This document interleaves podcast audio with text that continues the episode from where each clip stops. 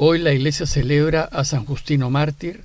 Si desean información acerca de él, pueden entrar al aplicativo Reflexiones del Evangelio. Y el miércoles de la séptima semana de Pascua, el Evangelio que toca es el de Juan 17, 11b al 19. En aquel tiempo Jesús levantando los ojos al cielo oró diciendo, Padre Santo, guárdalos en tu nombre a los que me has dado, para que sean uno como nosotros. Cuando estaba con ellos yo guardaba en tu nombre los que me diste, y los custodiaba, y ninguno se perdió, sino el Hijo de la perdición, para que se cumpliese la escritura. Ahora voy a ti, y digo esto en el mundo, para que ellos mismos tengan mi alegría cumplida. Yo les he dado tu palabra, y el mundo los ha odiado, porque no son del mundo, como tampoco yo soy del mundo. No ruego que los retires del mundo, sino que los guardes del mal. No son del mundo, como tampoco yo soy del mundo. Conságralos en la verdad, tu palabra es verdad. Como tú me enviaste al mundo, así yo también los envío al mundo, y por ellos me consagro yo, para que también se consagren ellos en la verdad. Hoy continuamos con la reflexión de la oración sacerdotal de Jesús. Y vimos ya que después de su última cena, Jesús hizo una oración final en voz alta a su Padre. Y la hizo en voz alta a fin de que sus discípulos le escuchen y sepan lo que a él más le interesa y preocupa, para que también ellos se preocupen y hagan su parte en ayudar al Padre a cuidarlos. En la sección que hoy nos toca reflexionar, la oración de Jesús refleja la preocupación que tuvo por sus discípulos. Pues si bien Él se va, ellos se quedarán y deberán hacer frente, sin él, al rechazo del mundo. El texto que les he leído tiene tres partes que siguen una lógica muy clara. Primero, Jesús le pide a su Padre que cuide de los suyos como Él los ha cuidado. Segundo, le pide que los cuide, pero no retirándolos del mundo, sino protegiéndolos de Él. Y tercero, le pide que los proteja, ayudándolos a mantenerse fieles a la verdad. También es de notar que si bien Jesús hace esta oración a su Padre pidiendo por los suyos, su oración se extiende a la iglesia de todos los tiempos.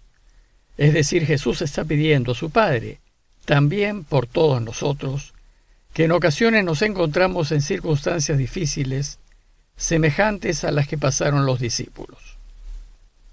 Veamos entonces que lo primero que Jesús le pide a su Padre es que cuide de los suyos.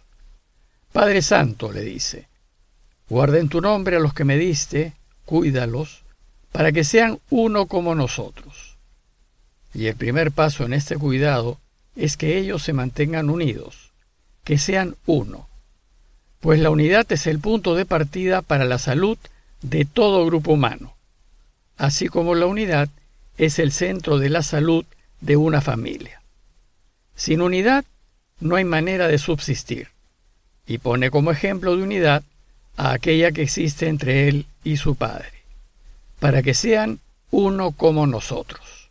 Es decir, se trata de una unidad total, permanente, irrompible. Desgraciadamente nosotros los cristianos a lo largo de la historia no hemos sido fieles en mantener este deseo de Jesús. Y por motivaciones puramente mundanas, económicas y de poder, muchas veces hemos roto y rompemos la unidad de la iglesia, la de la comunidad y la de la familia. Entonces Jesús pasa a explicar su petición. Cuando estaba con ellos y los guardaba, y en tu nombre los cuidaba, aquí Jesús le dice al Padre que cuidó de sus discípulos y que lo hizo por él, en tu nombre. Y gracias a ese cuidado, todos se mantuvieron unidos excepto uno. Ninguno se perdió, dice el texto, sino el hijo de la perdición, para que se cumpliese la escritura. Y en efecto, el único que se salió del grupo que Jesús formó fue Judas. Judas rompió la unidad y traicionó a Jesús por motivaciones puramente personales. Pedro, que también hizo lo mismo, regresó a la unidad por medio del perdón de Jesús, pues el sacramento de la reconciliación y el perdón nos reintegra en la unidad.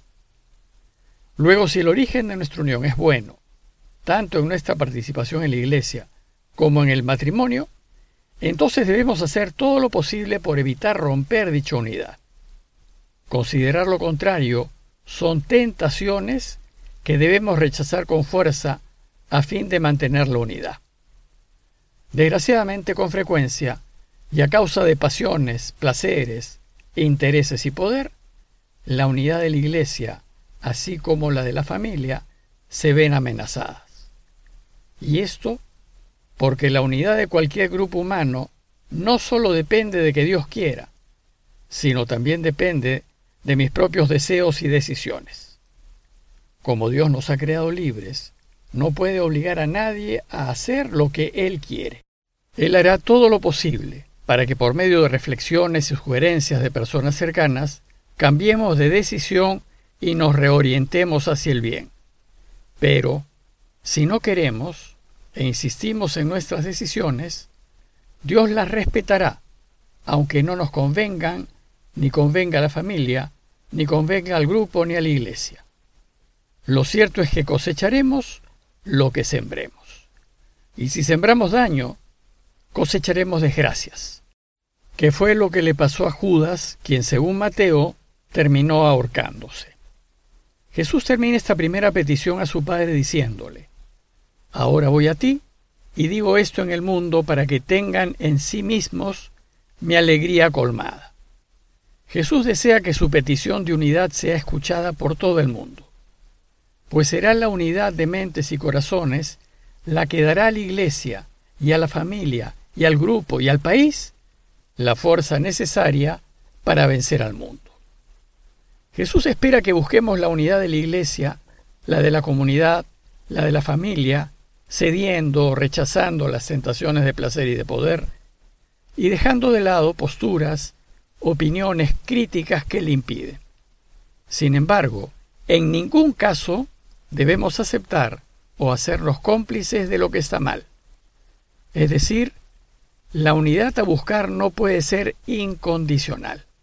Y la condición a la que debemos siempre someternos es la de la verdad, la justicia y la vida, porque el fin no justifica los medios. En la segunda parte del texto, Jesús pide a su Padre que si bien Él desea que cuide a sus discípulos, que no lo haga retirándolos del mundo, sino protegiéndolos de Él. Vimos anteriormente que la escala de valores que propone Jesús, basada en la preocupación por el prójimo, en la solidaridad y en el compartir, es diametralmente opuesta a la escala de valores que propone el mundo, que es aquella basada en el egoísmo y en el deseo de ser el centro y el receptor de todo beneficio. Mis discípulos, dice Jesús, no son del mundo, como tampoco yo soy del mundo. Es decir, ellos, así como yo, dice Jesús, no se rigen por la escala de valores del mundo, sino por aquella escala de valores que le permite a Dios reinar que es la del no hacer daño, la de perdonar, la de dar y la de darse por ayudar. Pero regirse por una escala de valores opuesta a la del mundo hace que el mundo los odie, pues deja en evidencia el egoísmo y la falta de humanidad del mundo. Por eso dice Jesús, yo les he dado tu palabra, les he transmitido lo que tú quieres, y el mundo los ha odiado. Y los ha odiado porque no son del mundo, como tampoco yo soy del mundo. Pues como los cristianos pensamos de manera distinta como piensa el mundo, no podemos estar de acuerdo con la mentira. Debemos siempre oponernos a lo que está mal y no podemos hacernos cómplices de la corrupción. Debemos siempre rechazarla. Los cristianos debemos hacer como hace Jesús, que es verdad y es vida. Sin embargo, a pesar del rechazo que el mundo les tiene, Jesús le dice a su Padre, no te pido que los retires del mundo, sino que los guardes del mal.